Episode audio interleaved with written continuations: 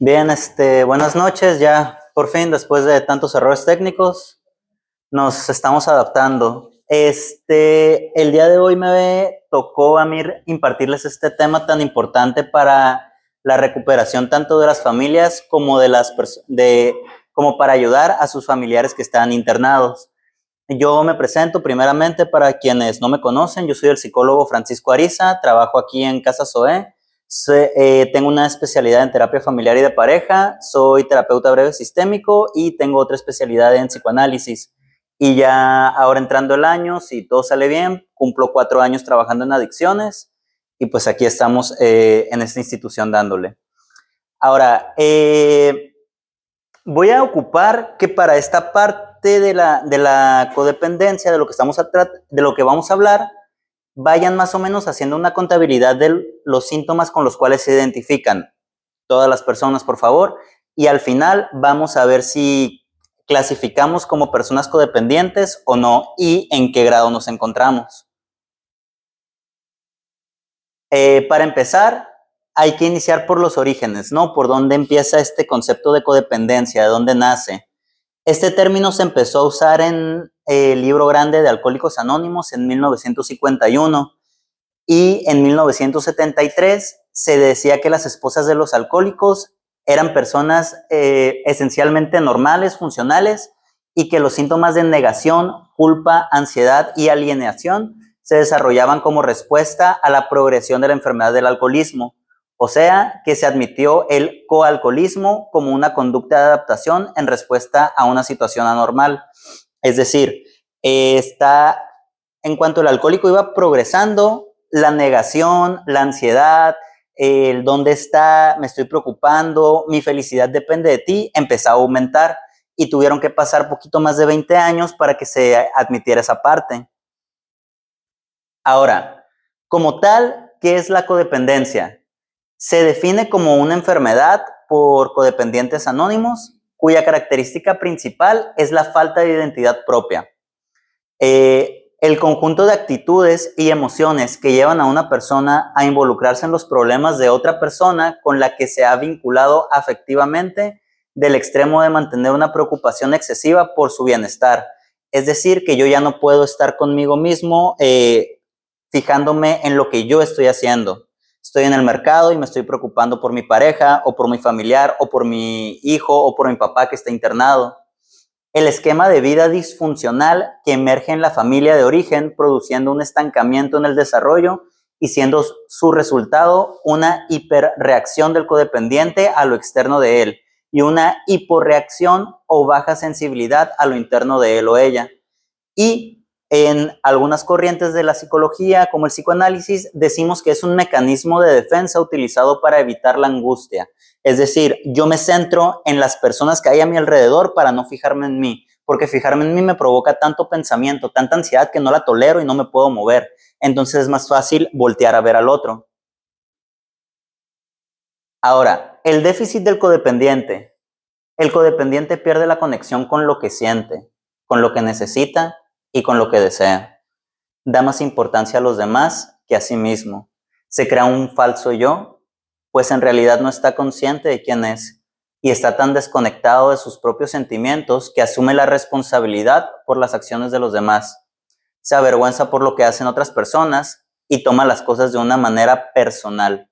No sé si les ha pasado eh, que de repente cae nuestro familiar y recayó, o tuvo una sobredosis, o está muy tomado, o cayó en la, en la cárcel porque no sabían dónde estaba. Entonces es donde, ay, es mi culpa, es que no lo cuidé, es que lo dejé salir, es que le presté el carro, es que le di dinero. Y entonces empezamos a sentir esta ansiedad de la que hablábamos. Y entonces ya le quitamos un poco de culpa, o, o bueno, un poco de responsabilidad, mejor dicho, a la persona que cometió el acto y nos la adjudicamos de manera que la persona con la enfermedad de la adicción, que son personas dependientes, se agarran de esto, se enganchan de, aquellos que son o somos codependientes. ¿Para qué? o más bien, ¿por qué? Porque es muy cómodo. ¿Para qué? Para no serme responsable de lo que mi enfermedad me provoca hacer. Y entonces nosotros somos los que empezamos a, o bueno, los codependientes, los familiares, son los que empiezan a cargar con estas partes. Esto se ve mucho también en algunas llamadas, eh, malamente llamadas relaciones tóxicas. Eh, se ve mucho esta parte en la de dónde estás, qué estás haciendo, por qué no me dices dónde estás, o sea, por qué no me dices cuándo respiraste y cuándo fuiste al baño prácticamente, ¿no? De que necesitan estar todo el tiempo así pegados como si hubieran nacido juntos. Entonces es donde se empieza a dar este déficit del que hablamos. Empezamos con la parte de las características y aquí es donde ya les voy a pedir, por favor, tanto a las personas de eh, Zoom, ¿todo está bien con Zoom? Sí, perfecto. Como a las personas aquí en vivo, que ya, se que ya empiecen a hacer una contabilización, por favor. Bien, lo primero es el locus de control externo. Las conductas de los codependientes son determinadas por fuerzas externas y no por decisiones voluntarias. Esto lo podemos encontrar principalmente en los discursos de la persona con codependencia. Es que no sé qué me pasó, no me pude controlar, es que tú provocas que yo haga esto, esto que tú haces es tu culpa y por eso yo reacciono así. O fue voluntad de Dios. Y esto va, o fue voluntad, o fue la suerte, o fue porque así me tocó, o fue porque así quiso el destino, no sé. Y esto va más allá de la creencia de alguien o no, sino es no hacernos responsables de nuestras acciones y no dejar que el otro se haga responsable de sus acciones. Entonces culpamos a la creencia que tengamos más cercana para liberarnos, pues. Un inadecuado manejo de sentimientos. La persona codependiente siente que merece sufrir porque se percibe como culpable y merecedor de la agresión del adicto. Equipara el amar con el sufrir y sacrificar y busca constantemente proteger y disculpar al adicto. Como mencionaba al principio, es que no es tu culpa, es que la culpa es mía porque yo te presté el carro, porque yo te dije que sí, eh, porque yo no he sido buen padre, buen hermano, buena esposa, buen esposo. Entonces, por eso yo entiendo que tú hagas lo que haces y sabes que yo te termino pidiendo perdón a ti. Y esto va conectado de la baja autoestima. La persona codependiente teme al rechazo y al abandono de su, y su autoconcepto depende de lo que el adicto y los demás piensen de él. La imposibilidad de complacer a los demás es percibida como una falta o carencia de tipo personal. Eh, bajo mi corriente terapéutica podemos ver que la, que la codependencia se ve como si fueran dos plastilinas que se unen. Y entonces, si esta plastilina deja esta otra, entonces esta otra ya no sabe qué es. Porque en el momento en el que yo tengo un familiar eh, que es una persona con adicción, yo dejo de ser este Francisco Ariza.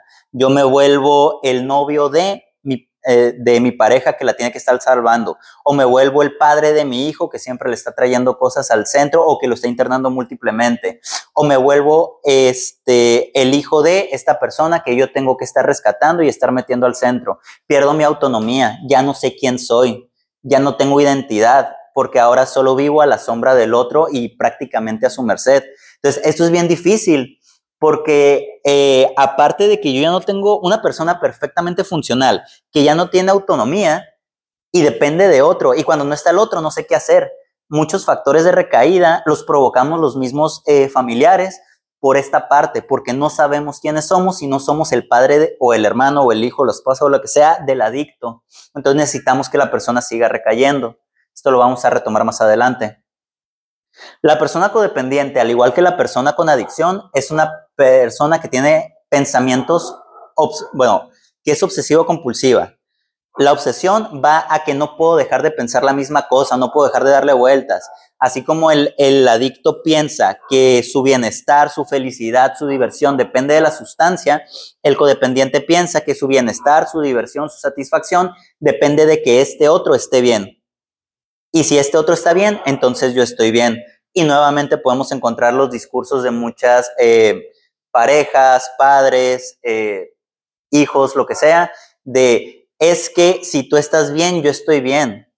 Y con que tú estés bien, yo soy feliz. Si tú eres feliz, yo soy feliz. Ya desde ahí ya nos estamos despojando totalmente de, repito, de nuestra autonomía. Ya no soy un ser individual, ya soy una plastilina pegada al otro simplemente.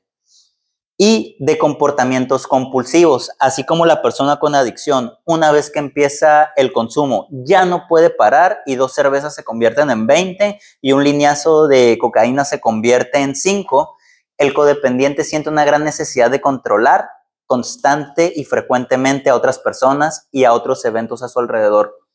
Elimina o mitiga la angustia o la culpa que se, que se produciría si la acción de controlar no se efectuara continuamente. Es decir, si yo dejo, si yo dejo de controlar, entonces mi hijo va a recaer.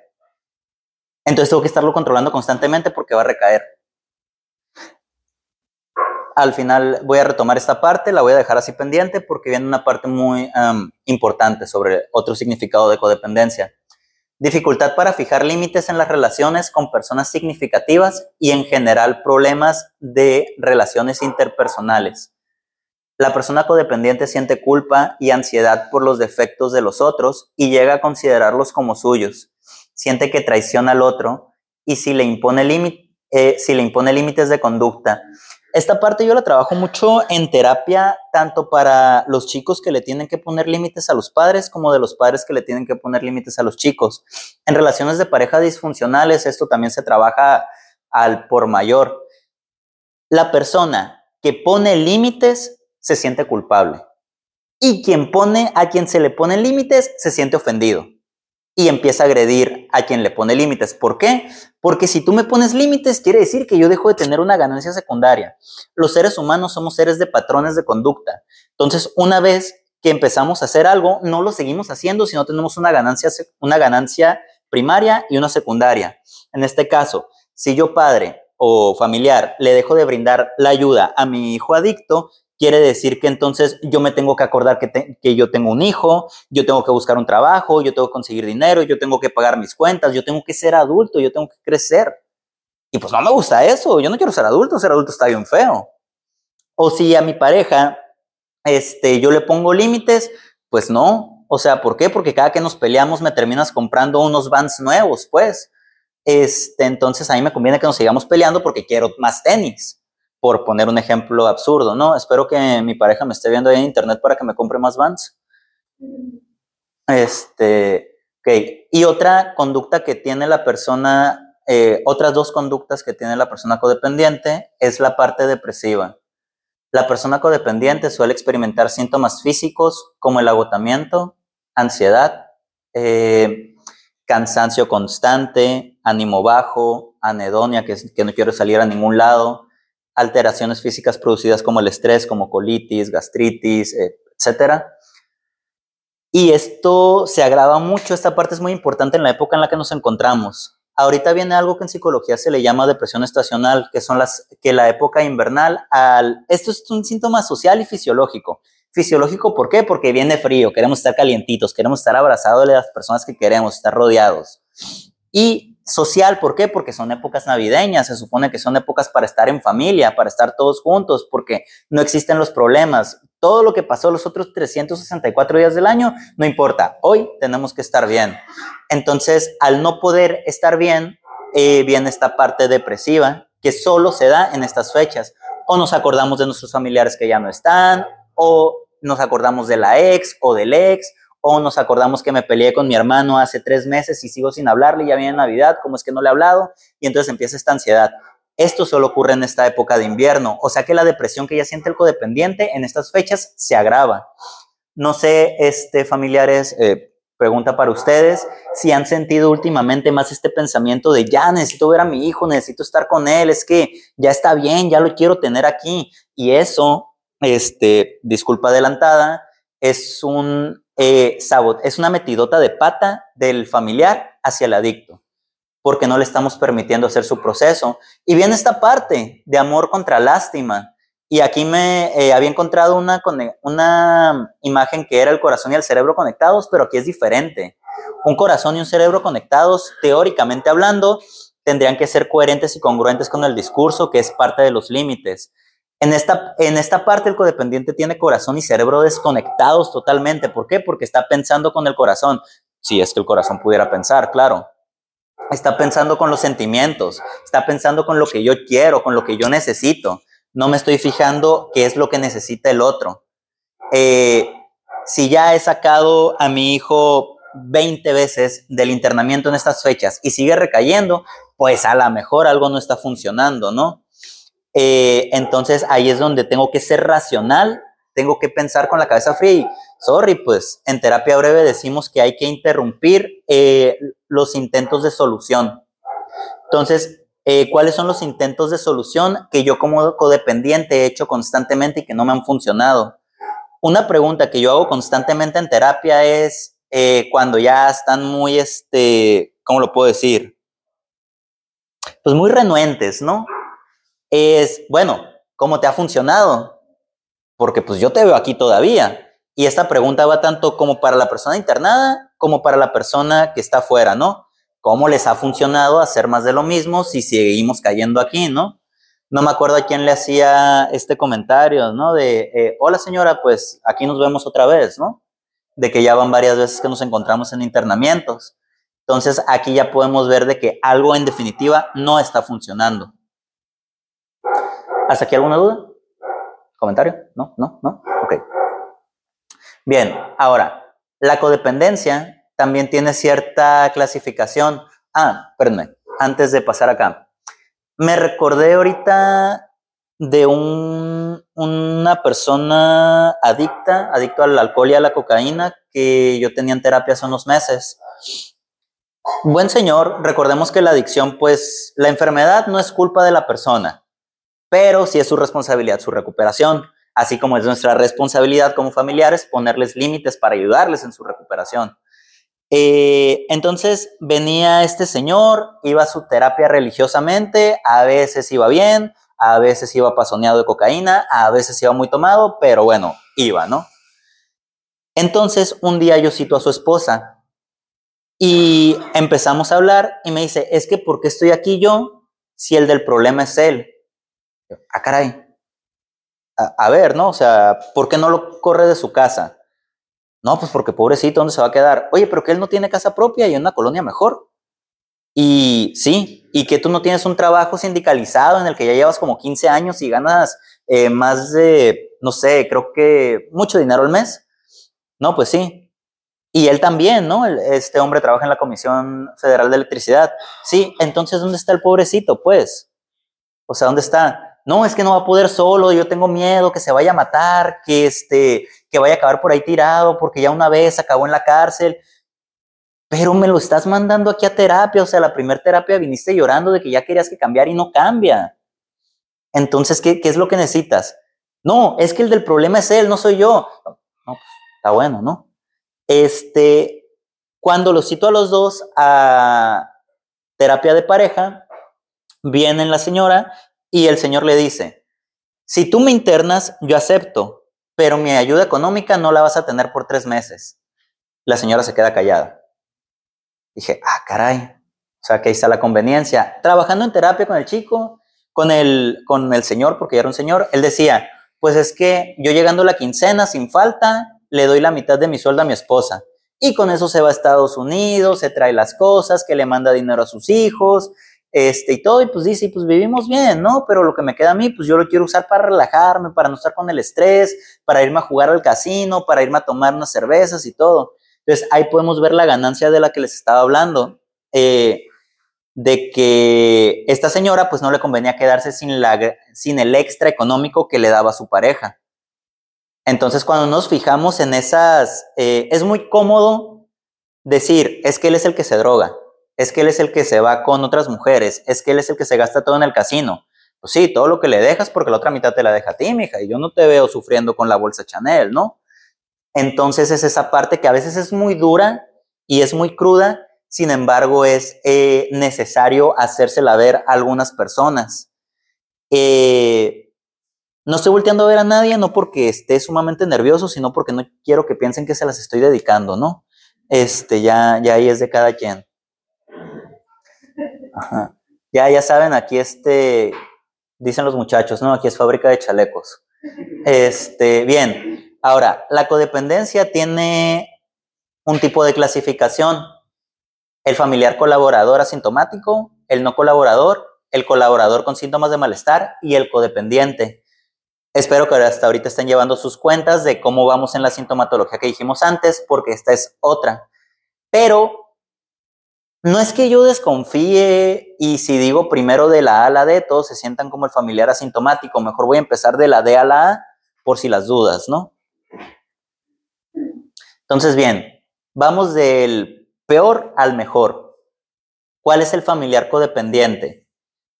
Es el familiar que presenta una sintomatología muy evidente, que ha centrado la mayor parte de su vida en el adicto. Y no la mayor parte de su vida, nada más de sus, de sus años, de sus cosas que hacer, de sus, este, de sus expectativas, de sus esperanzas. No, que está en el día a día pensando en él que está viendo la tele y, ay, me gustaría que mi hijo, que mi hija, que mi esposo estuvieran aquí conmigo viendo este programa, es la película que más nos gustaba, ay, extraño cuando íbamos a comer todos los domingos, ay, debería estar aquí. O sea, ah, le voy a llevar este, el próximo domingo que me toca, le voy a llevar este cereal que le gusta. Y ahí estoy haciendo más el mandado para la persona que está internada que para mí en la casa, ¿no? Que coma él, yo no lo necesito, porque pobrecito, ¿no? Y el que está internado ahí repartiendo a más y a menos, ¿no? Porque pues le van a traer la otra semana de todas maneras.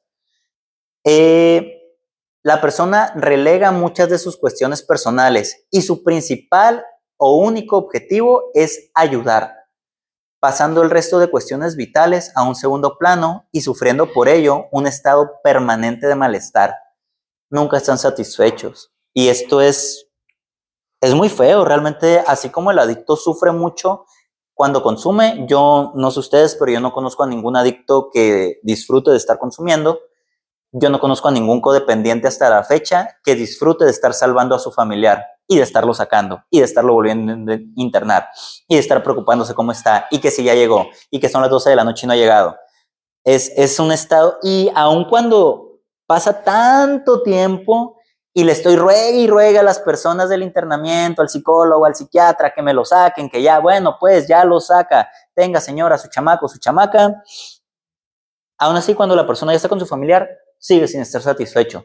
¿Por qué? Porque ahora está pensando en que no vaya a recaer ya está de, híjole, ¿para qué lo saqué? Bueno, es que ahora tengo que tener más cuidado. Y este, y no, no puedes hacer esto. Y no, todavía no puedes usar el celular porque no es tiempo. Y no, este, todavía no puedes salir solo. Es más, vamos, te acompaño al Oxxo, ¿qué quieres? Y terminan llevándolos, pero directo a la conecta, pues, es el paso que sigue. ¿Por qué? Porque están tan preocupados que prefieren que terminen consumiendo en casa que consuman afuera. Ahora, el familiar colaborador con síntomas de malestar son familiares cuyos síntomas de malestar se hayan provocados por el trastorno adictivo y los problemas y conflictos de, los que él se derivan. Eso es lo que estábamos leyendo al principio, el coalcohólico. O sea que conforme va subiendo la progres conforme va progresando la enfermedad del alcoholismo, de la adicción, mi malestar como familiar va aumentando también. Eh, sin embargo, suelen ser personas que están receptivos a las indicaciones terapéuticas de los profesionales, incluso las pone en práctica, realiza cambios conductuales y actitudinales que favorecen el proceso terapéutico del adicto.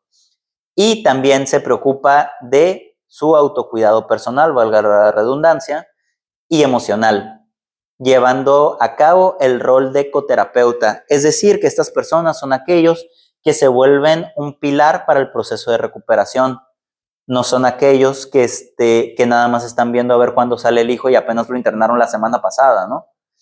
Eh, los síntomas característicos de este tipo de familiares suelen ser sintomatología ansioso-depresiva, que son preocupación constante, angustia, irritabilidad, miedos, anedonia, tristeza, aislamiento, ausencia de actividades reforzantes, trastornos del sueño o dificultad para relajarse más de lo mismo, ¿no? Yo me estoy preocupando en todo momento y en todo lugar por cómo está mi hijo. Pensamientos rumiativos eh, u obsesivos es lo mismo en relación con la conducta adictiva del familiar. ¿Estará consumiendo? ¿Habrá fumado cristal o nomás habrá tomado unas cervezas? ¿Qué estará pasando? Bueno, a lo mejor no está consumiendo marihuana, va, se va a quedar dormido o no. Y si de una se brinca la otra, ¿qué va a pasar? Bueno, lo voy a marcar. No me contesta le voy a marcar otras 20 veces a ver si ahora sí me contesta. Y así nos pasamos, ¿no? Y la persona que está consumiendo una disculpa anticipada otra vez, no está muy preocupada que digamos por contestar o no el teléfono o no está muy preocupada por cómo está el familiar en casa. Yo como adicto me estoy preocupando por mi placer, por lo que yo siento o por evitar algo.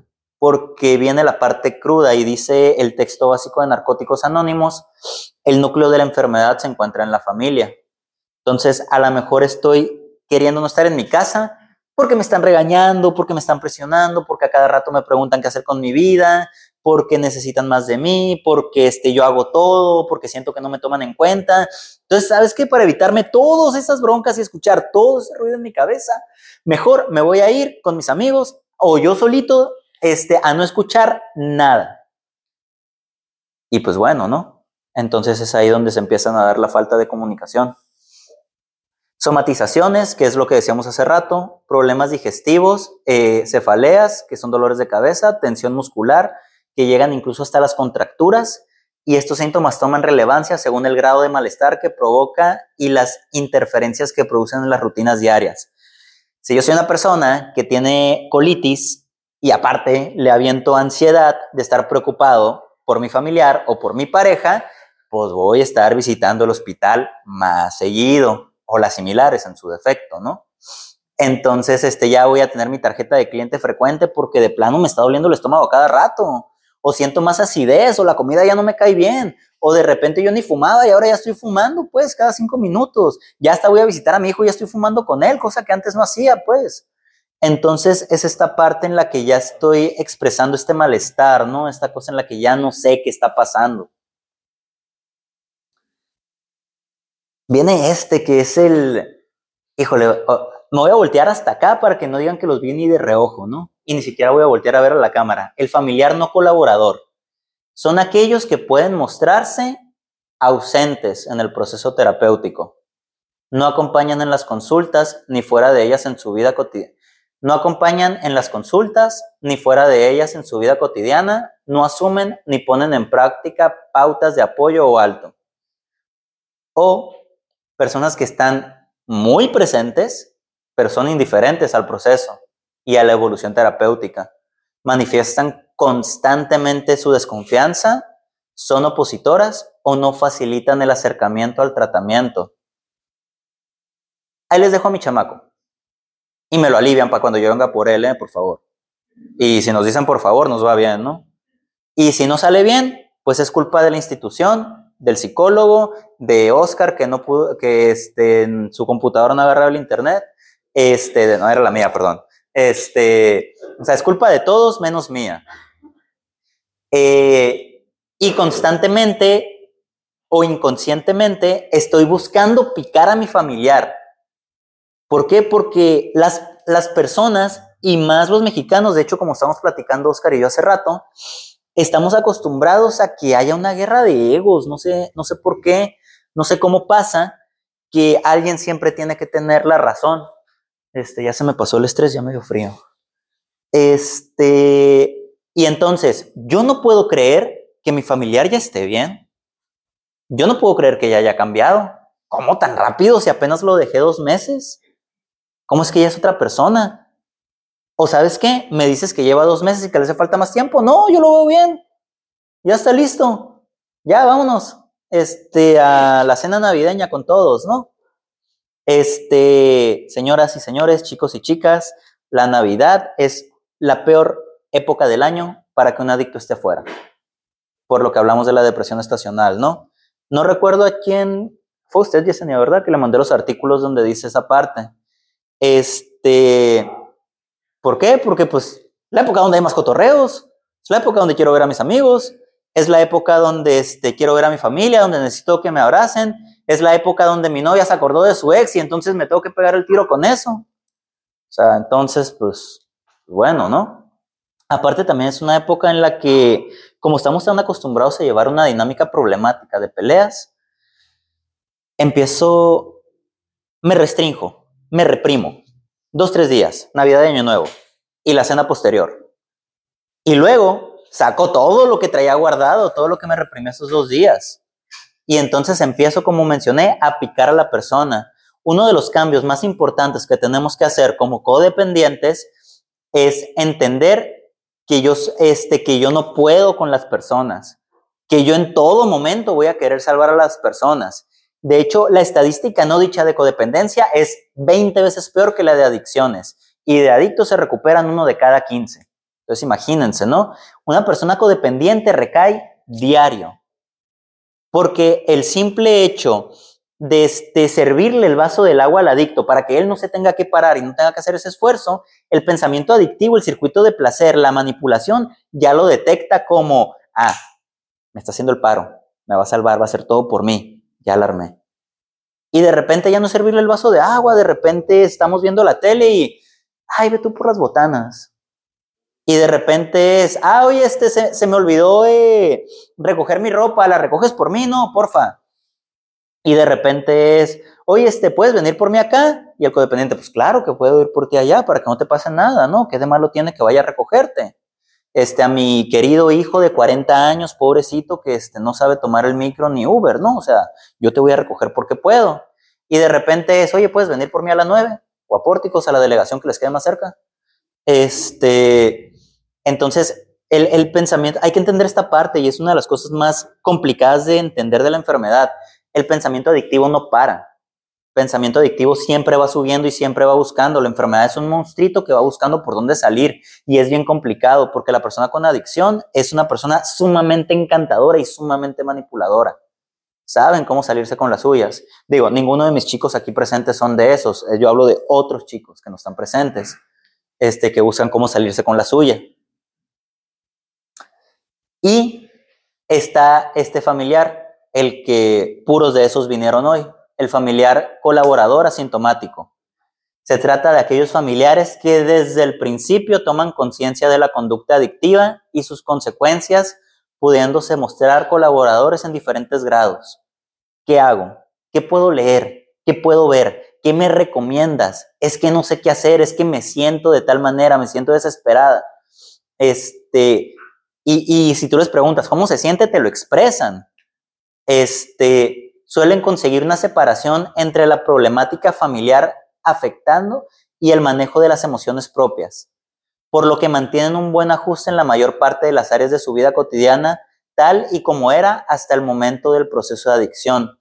Es decir, eh, sí, mi familiar está internado, sí, este, tengo, tenemos problemas familiares, Sí, tengo problemas en mi relación, pero ya estoy buscando cómo resolverlos, ya se está trabajando en ello. Y bueno, me voy a mi trabajo normal a las 7 de la mañana, voy hago ejercicio, voy y tomo terapia, voy a mi grupo de autoayuda, salgo al cafecito con mis amigos, con mis amigas. ¿Por qué? Porque también me tengo que fijar en mí, yo no dejo de ser una persona y como persona me tengo que querer. ¿Por qué? Porque a las personas que están en internamiento los tratamos de enseñar o vamos enfocados a que se quieran a que sean autónomos, a que sean autodependientes. Entonces, pues imagínense, el codependiente acá afuera, que no ha hecho su jale, que quiere cuidar y salvar constantemente a la persona de adicción y el adicto acá adentro que está aprendiendo a valerse por sí mismo y a confiar en él mismo y aprendiendo a pedir perdón por lo que hizo en vez de permiso otra vez. Entonces, este que lo quiere salvar y este que quiere ser independiente, más de lo mismo y bueno, aquí nos vemos en dos meses, ¿no?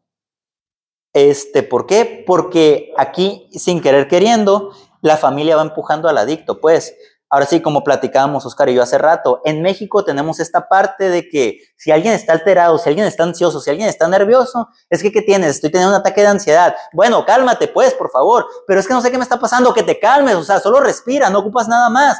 Y entonces empieza a hacer una serie de gritos, gritos, gritos, gritos, gritos, que total, muchas veces terminan en golpes, en que el usuario, en que alguna de las personas sale corriendo.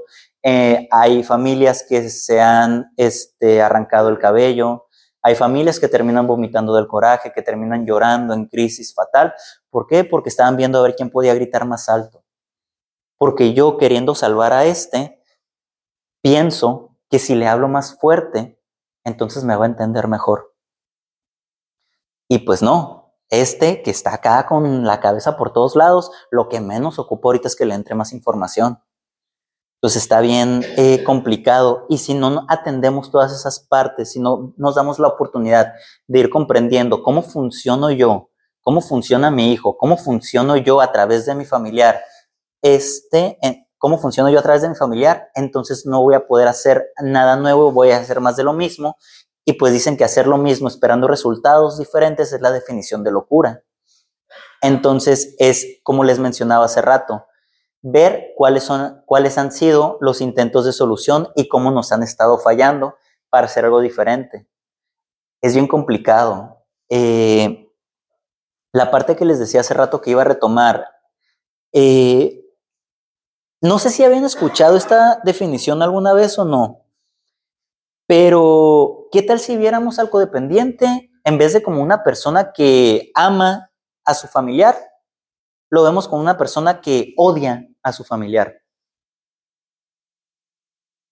Qué silencio. Este, ¿por qué como una persona que odio? No tiene sentido, ¿no? Si yo lo quiero un chorro, por eso lo interné, por eso estoy este, aquí tratando de hacer algo diferente, tratando de informar. Bueno, eh, aquellos que son padres, respóndanme o aquellos que tienen hermanos o sobrinos pequeños.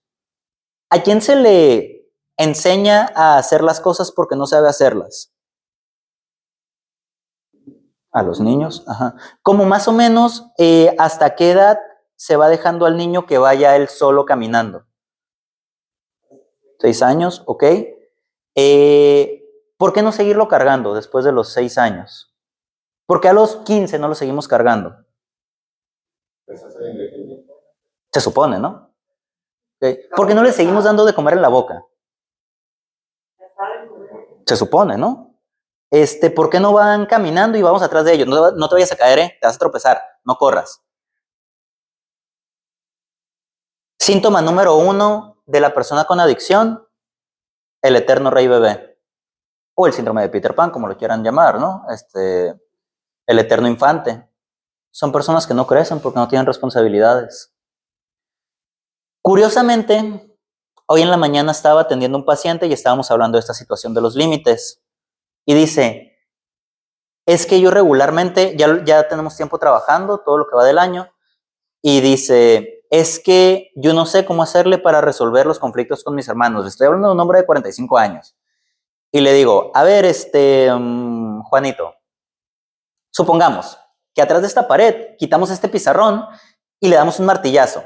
¿Qué pasa si yo le doy un martillazo a esta pared? Se rompe, correcto. Tiene una grieta. Bien, lo tapo. La siguiente vez, no sé qué pasó, este, soy psicólogo y los psicólogos están locos y de repente se me ocurre tumbar el pizarrón y otra vez le doy otro martillazo a la pared, pero en un lugar diferente, y lo vuelvo a tapar. ¿Qué pasa? Se rompe más. Y si ahí lo dejo y ustedes vienen salud y ustedes vienen cada semana a la junta, pues ustedes no van a ver el, que hay golpes atrás. ¿Estamos de acuerdo? Pero al tiempo, la grieta se va a ir haciendo larga, al punto que puede llegar a la esquina. Pero yo estoy tratando de taparla solo con esto para disimular que no se ve que todo está bien. En primera, apariencias, ¿no? Este, careta típica del adicto. Yo sé que de los codependientes no es una careta típica la, este, el tapar para que todo se vea bien, el mostrarle que tengo el hijo más bonito del mundo, que es el hijo perfecto, que no hace nada, que no rompe ni un plato. Este, esa no es característica de los codependientes, como creen. Pero bueno, me regreso.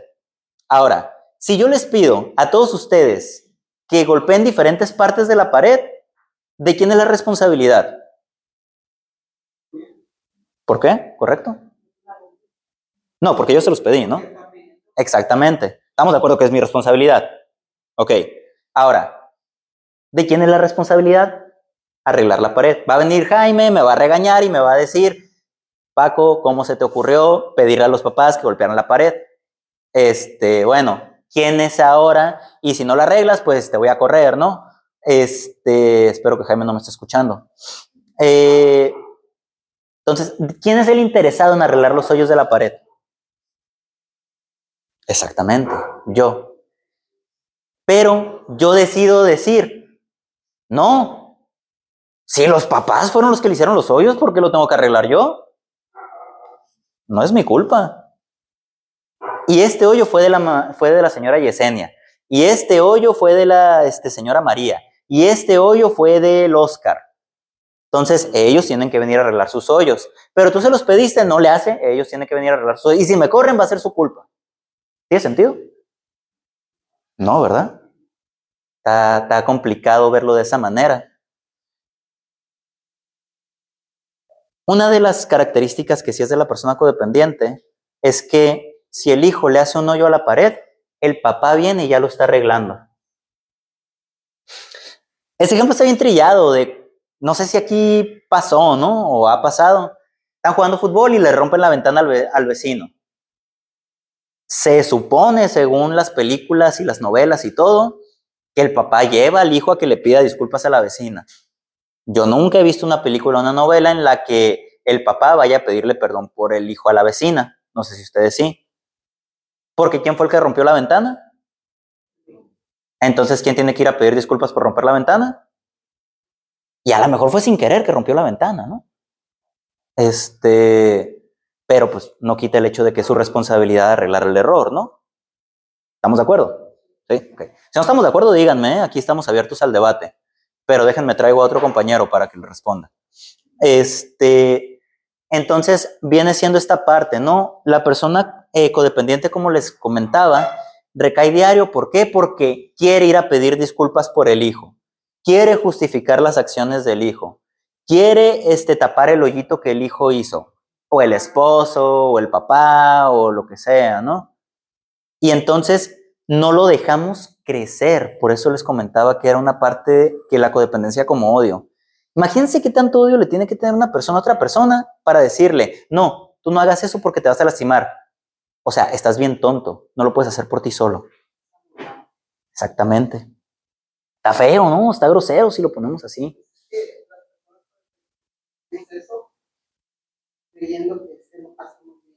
Exactamente.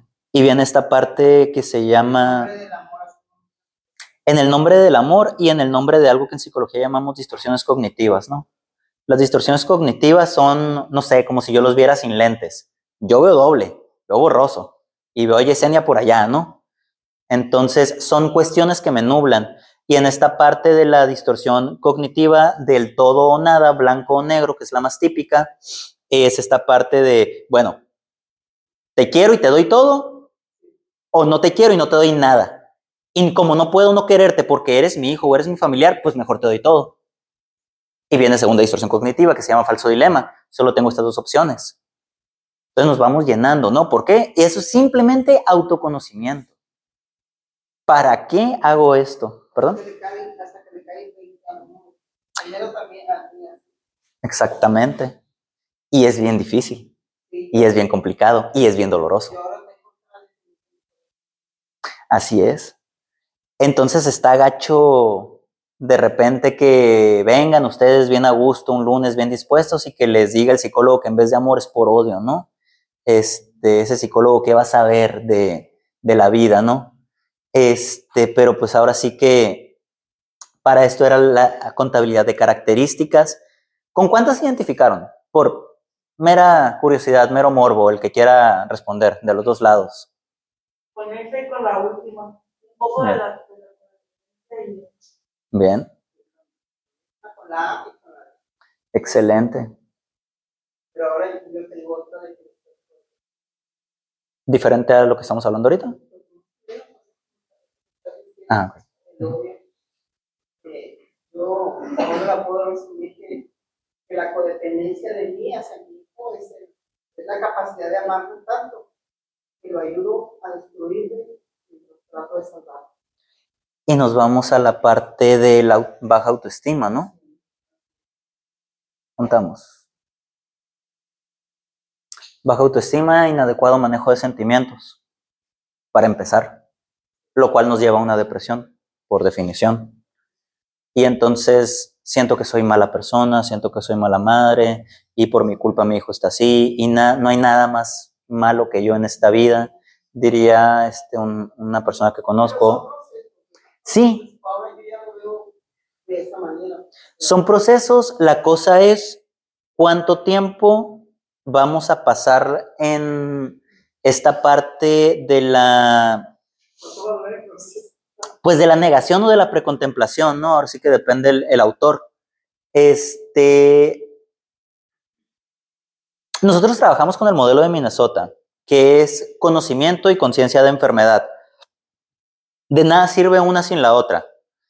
Entonces, ¿de qué sirve que yo vaya a mis juntas de Alanon o de Coda, que yo venga a las juntas familiares, si no aplico lo que me enseñan? Y cada que mi hijo cae, ya es la sexta vez que cae, y yo ya sé todo esto que me están diciendo. Bueno, pues No dudo que sepas. ¿Qué está pasando entonces? ¿Qué no se está cambiando? ¿Para qué no se está cambiando algo?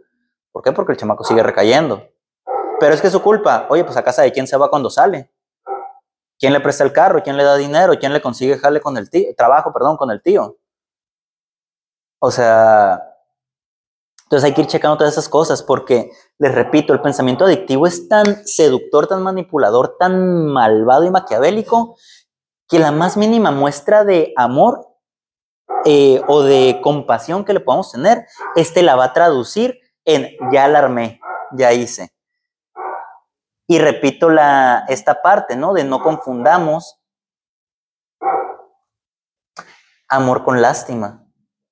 Porque ver con lástima a alguien es feo, es fuerte. O sea, ay, tú no puedes. No puedes hacer eso. Pobre de ti, pobrecito. Le quitamos su individualidad también. Le quitamos su autonomía. Y si le queda autoestima a la persona con adicción, ya se la tumbamos. Entonces, ahora sí que dos ciegos difícilmente se pueden ayudar a caminar solos, ¿no? Pero, dice Alcohólicos Anónimos, hay una solución. Hay cosas que podemos hacer y son bien difíciles. Lo primero es reconocer que se tiene un problema. El primer paso de los 12 pasos de codependientes anónimos dice que tengo que reconocer que soy impotente ante las personas. El primer paso de Neuróticos Anónimos dice, tengo que reconocer que soy impotente ante mis emociones. O sea, que si yo tengo una emoción fuerte, no sirvo para expresarla y no sirvo funcionalmente. Y si alguien tiene un problema y necesita ayuda, tampoco sirvo. ¿Por qué? Porque termino empujándolo al hoyo en vez de ayudarlo. Termino acá este, eh, tapando el dedo con un sol. Asistir a grupos de ayuda mutua. Estamos hablando de codependencia, está codependientes anónimos, pero están neuróticos, codependientes, Alanón, Naranón, este, Doña Chana de la esquina, el grupo de ayuda de los padres de SOE. Entonces, o sea, está mi amiga que a lo mejor no sabe que también tengo un hijo adicto igual que ella, está el cafecito, está mi mamá, está mi abuelita, está mi tía, está hasta el perro para ayudarme, pues. La cosa es que nos sentimos solos en esta vida, sentimos que nadie nos entiende, característica de la persona con enfermedad mental.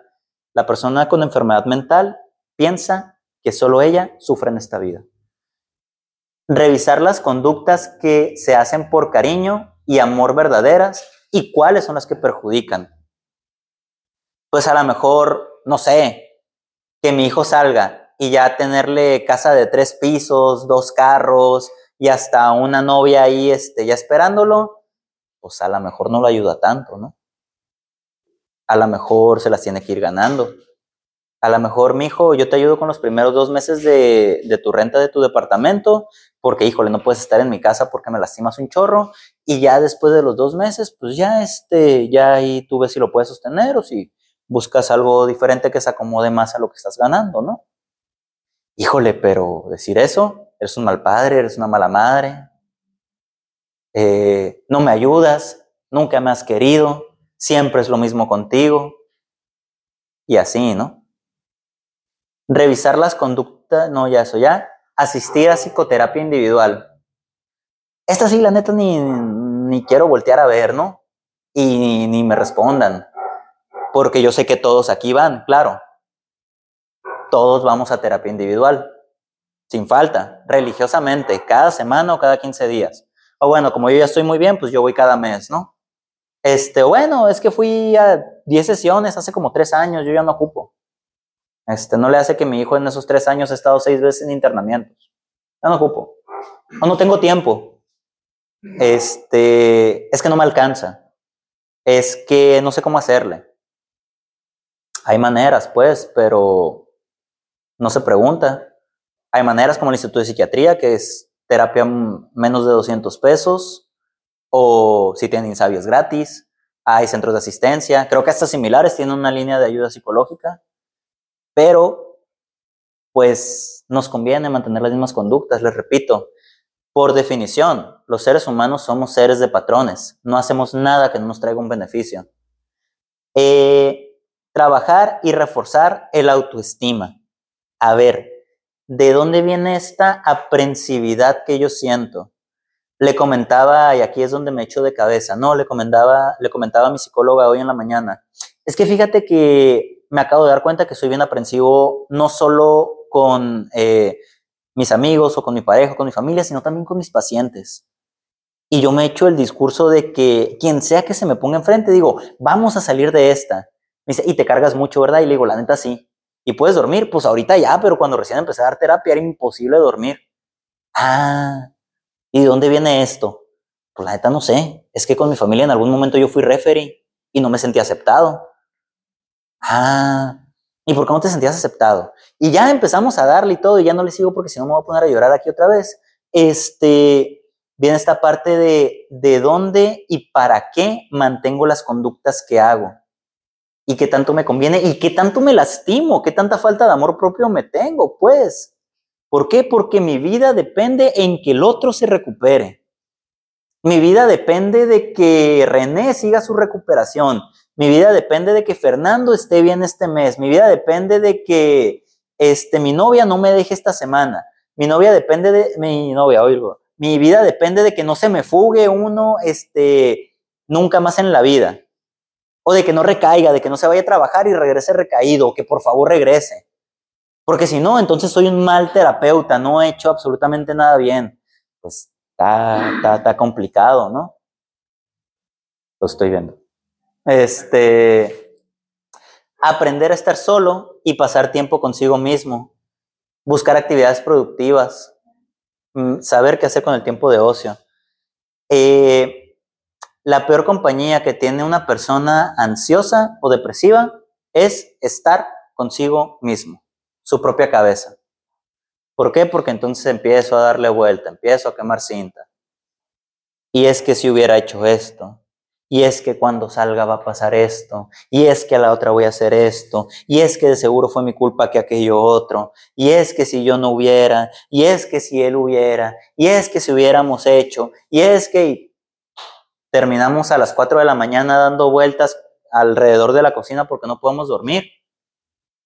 Lo que tienes, es bien cansado, pues no sé, tuve una mala noche, no sé qué pasó. Oye, este, pues te recomendaría ir a terapia para hablar. No, es que no tengo tiempo. Este, no, no sé qué hacer, este, pero no sé. Oye, te recomiendo tal medicamento que te pueda ayudar a dormir. No, es que no me gustan las pastillas. Ah, bueno, pues date en la torre tú solo, pues. O sea, no, no, no es solo que no se busque la ayuda, sino que no se quiere. ¿Por qué? Porque hay algo que conviene. ¿Qué? ¿Quién sabe? Relacionarse con nuevas personas tener redes de apoyo sanas. Por redes de apoyo sanas no me refiero regularmente. Quienes somos codependientes traemos arrastrando o traemos aprendida la codependencia. Recordemos que casi toda conducta es aprendida.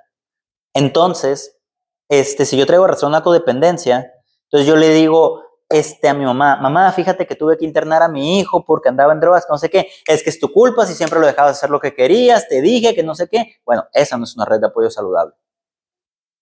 O es que este, eso de los internamientos no sirve, este, tú nomás ahí tirando tu dinero y de seguro va a ser lo mismo, y si tú no cambias, bueno, esa, la vecina, doña Juanita, no es una red de apoyo saludable. ¿Quiénes son redes de apoyo saludables? Personas que o nos entienden o no entienden el problema a un punto en el que mejor nos preguntan cómo nos sentimos. O sea, ¿sabes qué? Yo, me, yo no sé qué hacer, yo nunca he tenido un familiar adicto, pero pues soy tu compa y te escucho, ¿no? ¿Cómo te puedo apoyar? Entonces, esas son redes de apoyo saludables. O personas que no sepan absolutamente nada del problema que estamos pasando.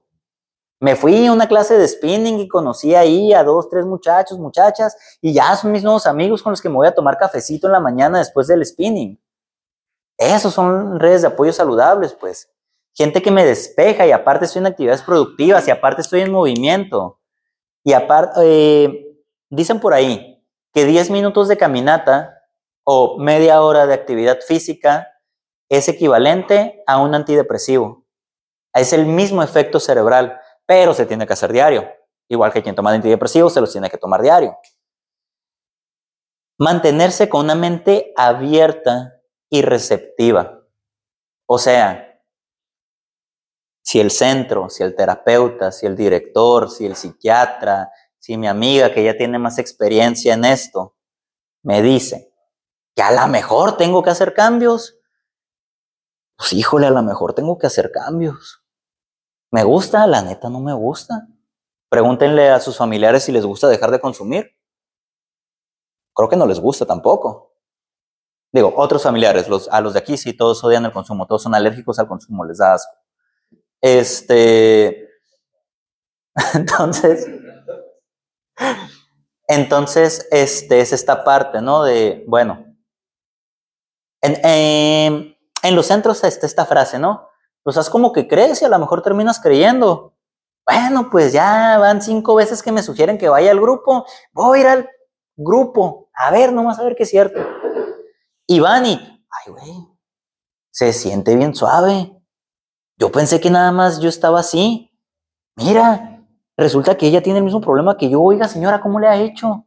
Y voy a mi casa y le digo a mi familiar, oye, fíjate, en el grupo me sentí entendido, me sentí apoyado, no sé qué pasó, pero bueno, algo pasó. Bien. Y si no pasa la primera, pasa la segunda, pasa la tercera, pero de que pasa, pasa.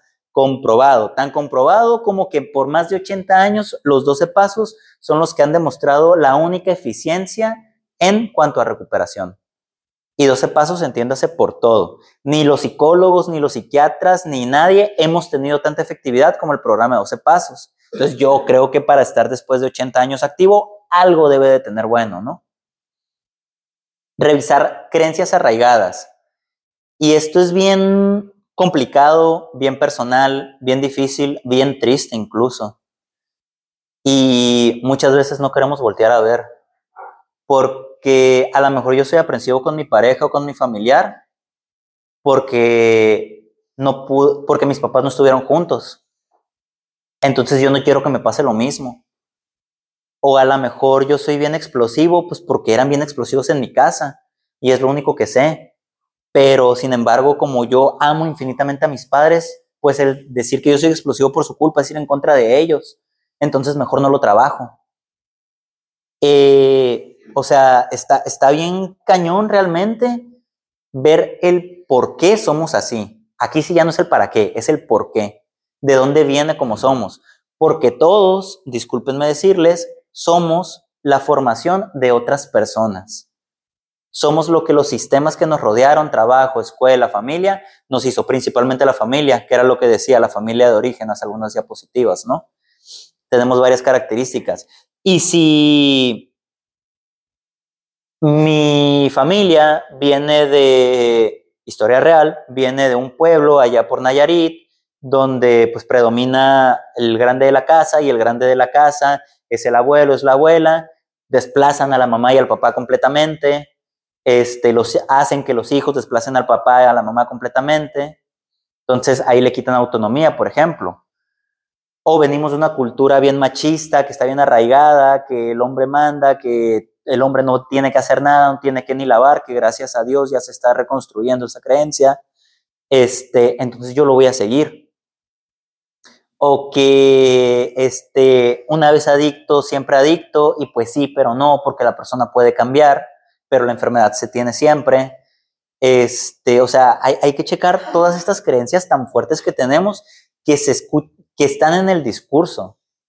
Aquí la, la invitación, eh, o quienes trabajamos con esta corriente que se llama terapia narrativa o programación neurolingüística, es mucho de escuchar lo que decimos. Es que yo te necesito. Ah, caray, neta lo necesitas y lo acabas de conocer hace 10 minutos.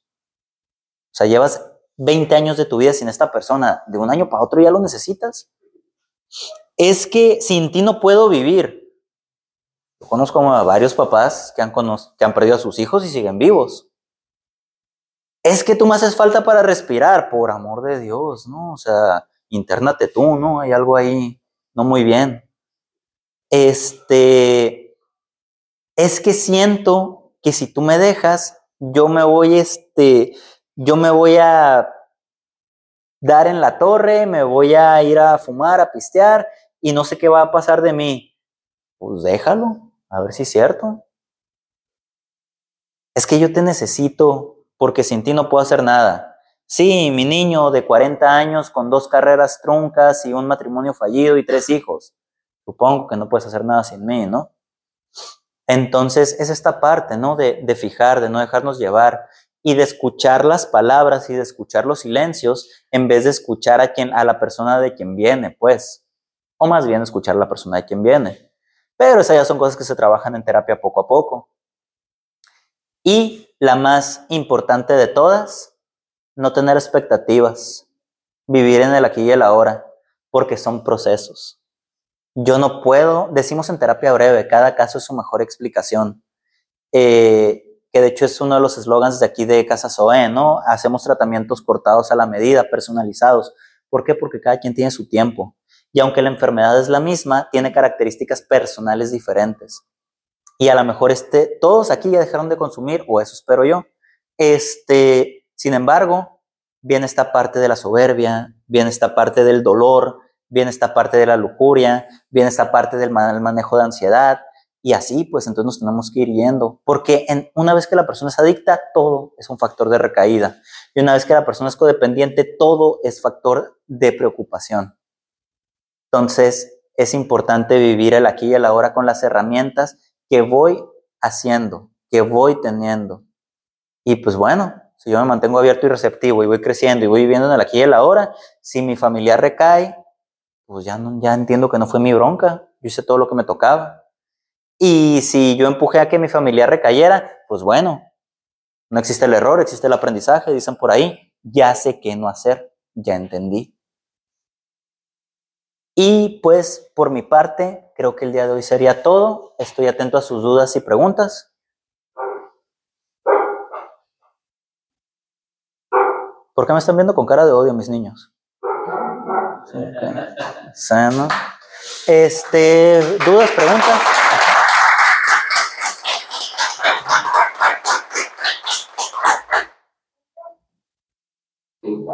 Mande. ¿Nada? Ah. Por Brian. Ah. ¿No hay dudas? ¿No hay preguntas? ¿No? No, no, no, no. No le quedó a nadie lo que dije hoy, ¿verdad? Sí. ¿No? Ok. Este, señoras y señores, chicos y chicas, eh, les agradezco por estar aquí en Casa Soe, por seguir eh, firmes al proceso. Los seguimos esperando cada lunes. Y por favor, este, no piensen que fue un contra las familias, no para nada. Todo esto se hace desde la preocupación y desde la intención de mejorar el proceso. Recordemos que parte del proceso de recuperación es que la familia también entre en recuperación. Entonces, la sugerencia es, este, pues, hay que atendernos. Nosotros necesitamos cuidar nuestra salud mental. Si no saben dónde, acérquense y pregunten. Nosotros los podemos referir con personas muy este, capacitadas.